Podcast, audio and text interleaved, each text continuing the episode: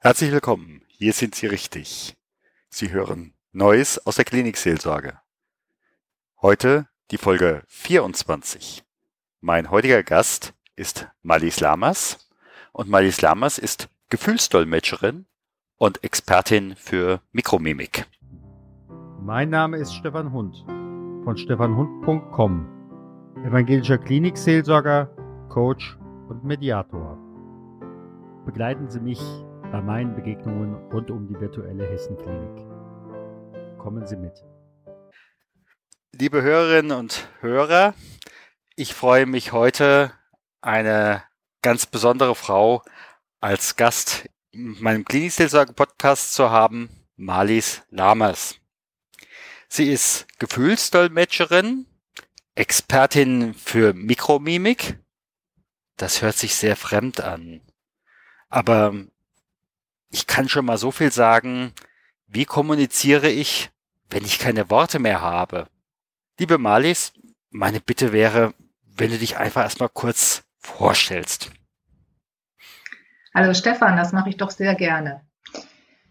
Wie gesagt, mein Name ist Marlies Lamas. Ich bin ausgebildete Trainerin für die Emotionserkennung. Mein großes Thema ist die emotionale Intelligenz. Dabei lege ich ganz besonderen Wert auf alles, was mit der nonverbalen Kommunikation zu tun hat und da den Schwerpunkt auf die Mimik. Deshalb heißt eines meiner Seminare auch, wenn die Worte fehlen, die Mimik von Schwerstkranken und Sterbenden lesen zu lernen. Kannst du mir an der Stelle einfach mal ein Beispiel sagen? Was kann ich mir darunter vorstellen?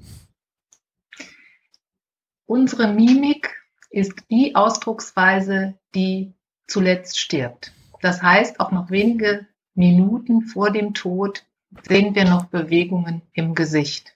Und ja. wir können mit 44 verschiedenen Muskelbewegungen im Gesicht über 10.000 verschiedene Ausdrücke herstellen.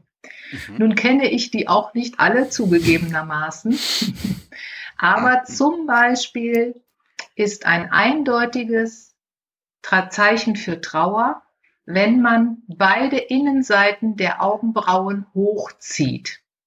Das macht man aber nicht willentlich, sondern das ist unwillentlich gesteuert. Solche Emotionen zu lesen ähm, passiert immer dann, wenn Menschen in Situationen sind, wo sie emotionale Ladung mit sich tragen.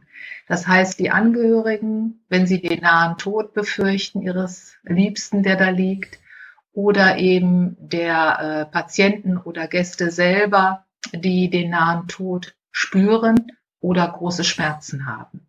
Und wenn die dann die verbale Sprache verloren haben, ist es wichtig, über die Mimik zu kommunizieren. Das heißt aber auch, wenn ich das lesen kann, dann kann ich eventuell einfach auch schon sehen, wie geht's dem anderen. Ja, auf jeden Fall. Es hat natürlich, die Mimik sollte immer zum ganzen Konsens passen. Denn sonst wird es inkongruent und sonst könnten wir davon ausgehen, dass es sich eventuell um eine Lüge handelt. In unserem Zusammenhang bei Schwerstkranken und Sterbenden ist sicherlich die Lüge das Letzte, was wir erwarten und was auch in den allerseltensten Fällen eintreten wird. Mhm. Es sei denn, Angehörige, na, ich will nicht gerade sagen lügen, aber schonen ihren Patienten ähm, aus Fürsorge, aus Selbstfürsorge, wie auch immer, ähm, und wollen ihm nicht sagen, wie es wirklich um ihn steht. Aber wir können eben mit diesen mimischen Signalen schon erkennen, ist es jetzt, wenn ich dem Patienten oder Gast das Essen anreiche, ist es eine Schmerzexpression oder ist es eine Ekelexpression? Denn die beiden werden ganz, ganz häufig verwechselt. Oder ist der Mensch gerade voller Trauer oder ist er tatsächlich schon in einer beginnenden Wut? Mhm. Wie kann ich das jetzt erkennen, jetzt als Angehöriger oder ich gucke jetzt auch schon mal rüber als Pflegeperson, äh, als Mensch in der Pflege? Erstmal, ähm, wenn du den Menschen neu kennenlernst, dann hast du ja ein Aufnahmegespräch oder äh, erstmal eine Situation, wo es jetzt keine emotionale Ladung gibt, also sogenannten Smalltalk. Mhm. Als Angehöriger kennst du ja deinen ähm, Angehörigen, Zugehörigen, der da halt erkrankt ist, ganz genau und du weißt, zuckt er immer mit der einen Augenbraue oder ist das jetzt tatsächlich eine neue bimische Expression? Das einseitige Einpressen des Mundwinkels ist zum Beispiel ein Zeichen für Verachtung. Wenn das im Zusammenhang mit einem Gespräch kommt und das tritt sonst nie auf, kannst du davon ausgehen, dass es das eine Expression ist, ähm, ein Gefühl ist, was gerade bei deinem Gegenüber auftritt. Und jetzt musst du halt gucken, wie du wertschätzend mit ihm kommunizieren kannst, um herauszufinden, warum er diese Verachtungsexpression zeigt. Denn wir wissen nie, warum ein Gefühl auftritt. Wir können immer nur erstmal sehen und dann aufgrund von Fragen diese ganze Situation hinterfragen, um auf den Grund zu kommen. In letzter Konsequenz kann ich mich ja dann im Endeffekt doch mit demjenigen, der Patient ist, unterhalten. Ja, das kannst du eindeutig. Ähm, ich habe festgestellt in meiner langjährigen Erfahrung selber als äh, Ehrenamtliche im Hospiz und ich habe auch selber zu Hause viele Menschen begleitet, ist es so, dass wir alle, die uns in sozialen Berufen beschäftigen, ein ganz großes Empathieverständnis schon haben. Wir haben ein sogenanntes Bauchgefühl. Und dieses Bauchgefühl, was bei uns allen vorhanden ist, das können wir mit Hilfe dieser mimischen Erkennungsmerkmale verifizieren. Das heißt, es ist nicht mehr so ein diffuses Gefühl, hm, ich glaube, meine Mutter ist jetzt gerade wütend, sondern wir können es dann eindeutig erkennen an zum Beispiel dem Anspannen des unteren Augenlides oder der Lippen. Das heißt aber auch, wenn ich das als Angehöriger erstmal nicht erkennen kann, könnte ich dich zum Beispiel für ein, für ein Gespräch dazu holen oder jemand, äh, der eine ähnliche Ausbildung hat wie du und der könnte mir das dann übersetzen. Ja, das wäre durchaus möglich. Im Moment ist es so, dass ich hauptsächlich Inhouse-Schulungen mache in mhm. Hospizen, in Palliativeinrichtungen. Ich bin in der fachmedizinischen Ausbildung der Forensiker. Ich bin in einer Palliativfachausbildung in Hamburg an einer Schule tätig, um da einem größeren ähm, Kreis von Menschen diese, ja, dieses Werkzeug, will ich mal sagen, zu lehren. Ähm, das Feedback ist immer so, dass die Leute sagen, wir haben auf dem Weg nach Hause, so sie denn in öffentlichen Verkehrsmitteln fahren, schon ganz anders geguckt. Und unser Partner hat es an dem Abend echt schwer, weil wir ihn ganz genau beobachtet haben. Wichtig ist mir, das sind mimische Expressionen zwischen 40 und 500 Millisekunden. Die sind, das ist also nur ein ganz kurzes Zucken, was wir da wahrnehmen können. Und entscheidend ist nicht unbedingt, dass wir das Richtige wahrnehmen. Entscheidend ist, dass wir überhaupt was wahrnehmen. Denn Verstehen kommt vor Verstanden werden. Und das ist mir ganz, ganz wichtig in der Begleitung und auch in der Pflege. Also ich gucke jetzt einfach nur mal ganz konkret. Ich habe jetzt auf der einen Seite mich in der Rolle als Verwandten, der da hinkommt kann ich im Endeffekt auch immer sehen, wie geht's jetzt der Verwandten, der Oma, der Tante oder dem Opa? Also wir gehen jetzt mal von folgendem Fall aus, dass äh, deine Großmutter mhm. ähm, dementiell erkrankt ist und aufgrund ja. dessen in einem Seniorenheim untergebracht ist. Ja. Ähm, sie ist mittlerweile so schwach, dass sie bettlägerig ist. Mhm. Sie sitzt also so halb liegend im Bett. Du kommst rein und hast dich ein ähm, bisschen verspätet, bist also sehr gehetzt, hast eigentlich gar keine Ruhe, weil der nächste Termin wartet schon. Mhm. Du kommst zu deiner Großmutter und äh, sie schaut dich mit großen Augen an und du versuchst dann zu erklären, warum und wieso du zu spät kommst. Ob sie es versteht oder nicht, weißt du jetzt im ersten Moment gar nicht. Ja. Aber plötzlich siehst du, dass sie eine deutliche Trauerexpression zeigt, eben diese beidseitig, innen beidseitig aufgezogene Augenbraue. Mhm. Und die Mundwinkel wandern nach unten. Mhm. Du nimmst diese Expression wahr und kannst jetzt weiter fragen. Du Omi, was ist denn los? Was hast du auf dem Herzen? Wenn sie jetzt noch so weit bei dir ist, dass sie diese Frage beantworten kann in irgendeiner Form, ähm, dann wird es dir natürlich leichter. Sollte sie aber schon so dementiell sein, dass sie es jetzt nicht mehr kann, dann könntest du hingehen und beruhigend auf sie einwirken, indem du sie in den Arm nimmst, indem du ihr die Hand streichelst, indem du vielleicht ihre Lieblingsmusik auflegst oder ein Lied singst oder ihr was vorliest.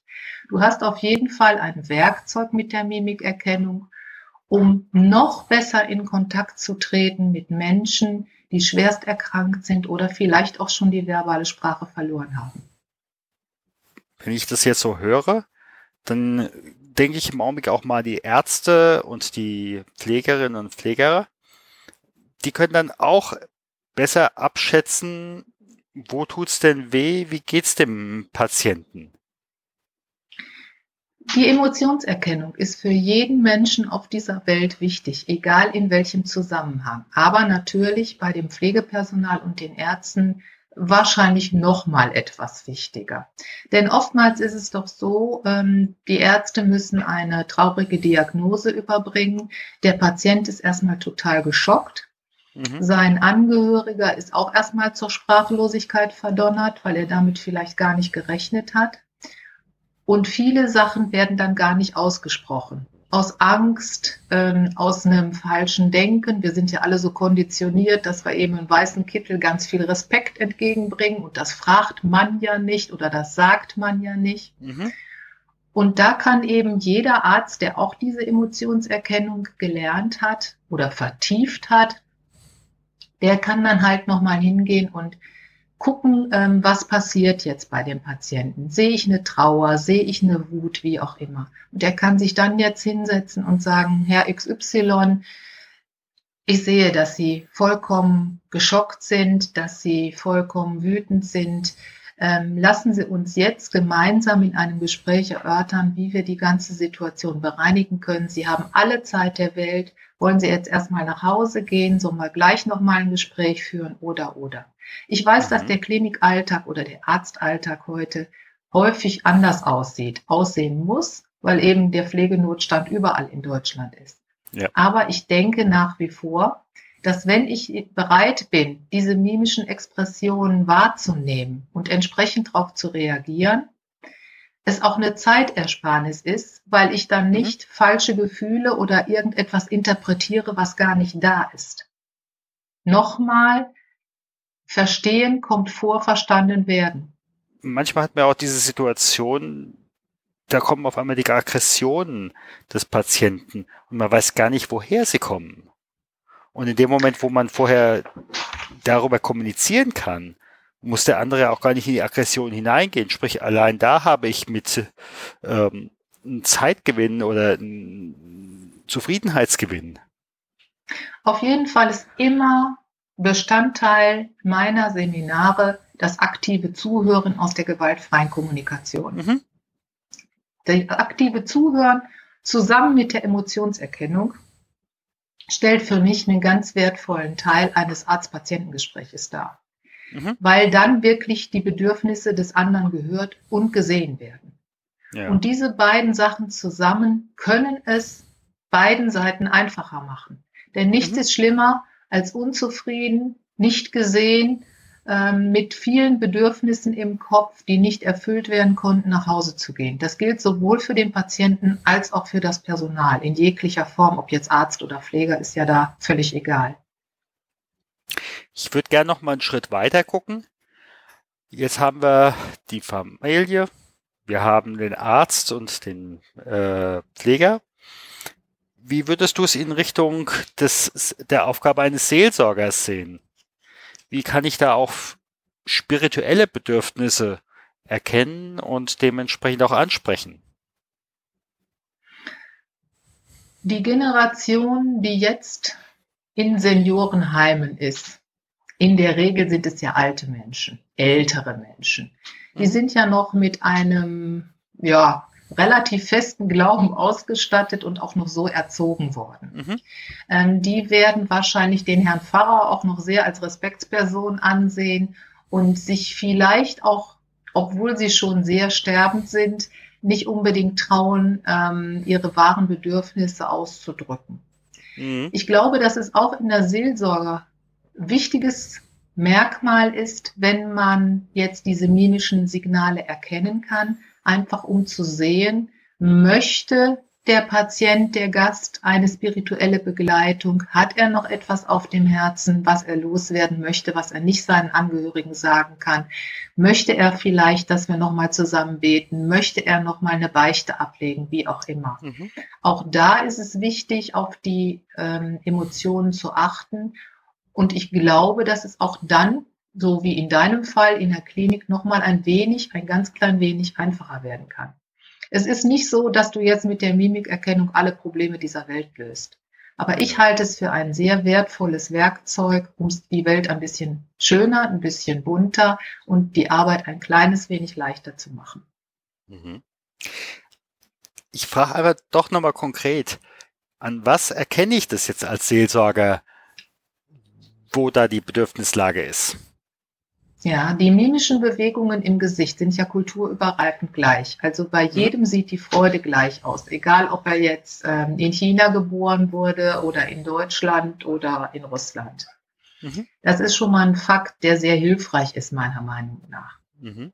Wenn du jetzt einen Patienten vor dir hast, äh, wo du nicht so ganz sicher bist, was gerade in ihm vorgeht. Aber du siehst so eindeutige Einwandsignale. Das heißt, er zieht die Augenbrauen zusammen oder er schürzt die Lippen oder du hast vielleicht auch so ein kleines Verachtungssignal wahrgenommen, indem er einseitig eine ähm, Lippenpartie einpresst. Mhm. Dann kannst du ganz wertschätzend hingehen und sagen, Frau XY, ich sehe, dass sie etwas bewegt dass sie etwas sagen möchten, dass sie etwas umtreibt, dass sie etwas traurig macht. Ich glaube auch gerade Pfarrer, so wie in deinem Fall, haben ganz hohe Empathie, die sie schon mitbringen. Aber auch da ist es wie beim Pflegepersonal eben wichtig, die Zeichen zu sehen. Ja. Und es ist gar nicht unbedingt so entscheidend, ob du jetzt die richtige Emotion siehst. Es ist wichtig, dass du überhaupt eine siehst, die du mhm. dann auch ansprechen kannst. Mhm. Sprich, Frau Müller, ich habe den Eindruck, Sie sind jetzt wütend. Und wenn ich dann eben halt an der Mimik sehe, nein, sie ist überhaupt nicht wütend, sondern hat eine ganz andere Emotion, dann kriege ich das auch zurückgespiegelt. In der Regel schon, ja. Wenn die Frau sich öffnen möchte, wenn sie mit dir reden möchte, wird sie es mhm. dir zurückspiegeln. Ähm, unser ganzes Leben besteht ja eigentlich nur aus Spiegelung. Das heißt, Sobald wir den ersten Atemzug tun, lernen wir durch Spiegelung. Wir machen nach. Und da kann ich dir auch nur empfehlen in deinem täglichen Leben, wenn du dir nicht ganz sicher bist, was du jetzt gerade gesehen hast, versuche diesen mimischen Ausdruck für dich persönlich nachzumachen. Ja. Und sofort bist du im Gefühl. Denn die Emotion wirkt von außen nach innen, aber auch von innen nach außen.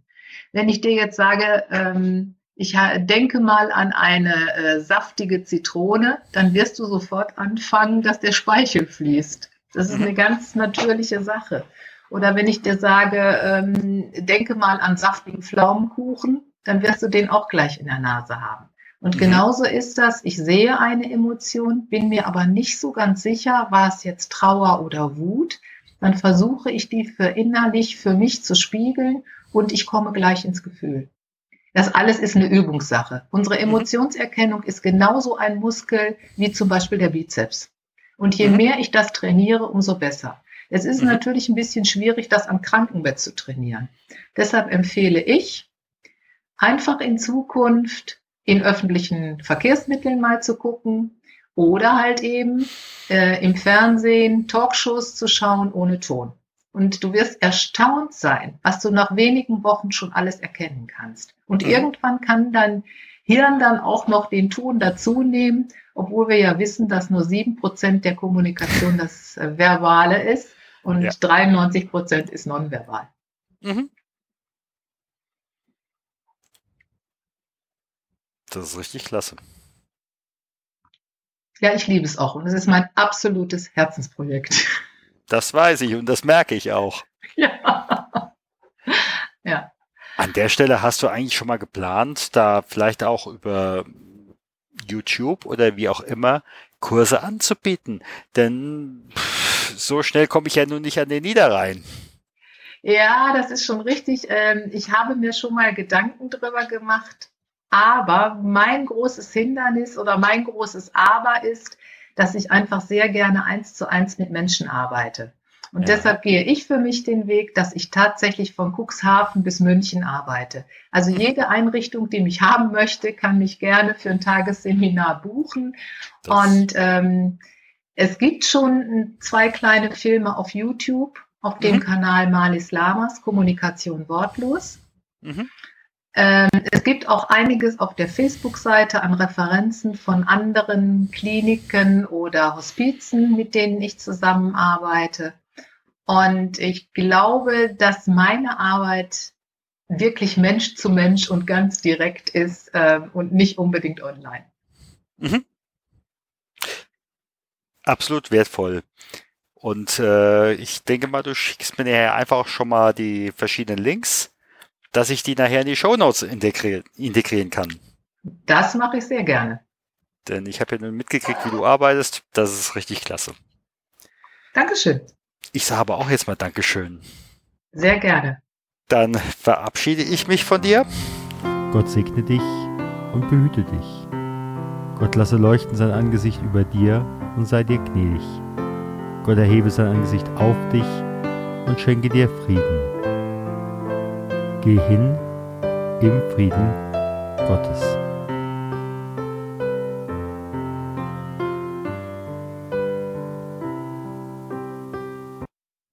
Herzlichen Dank für Ihre Zeit und Ihre Aufmerksamkeit. Hat Ihnen diese Sendung gefallen?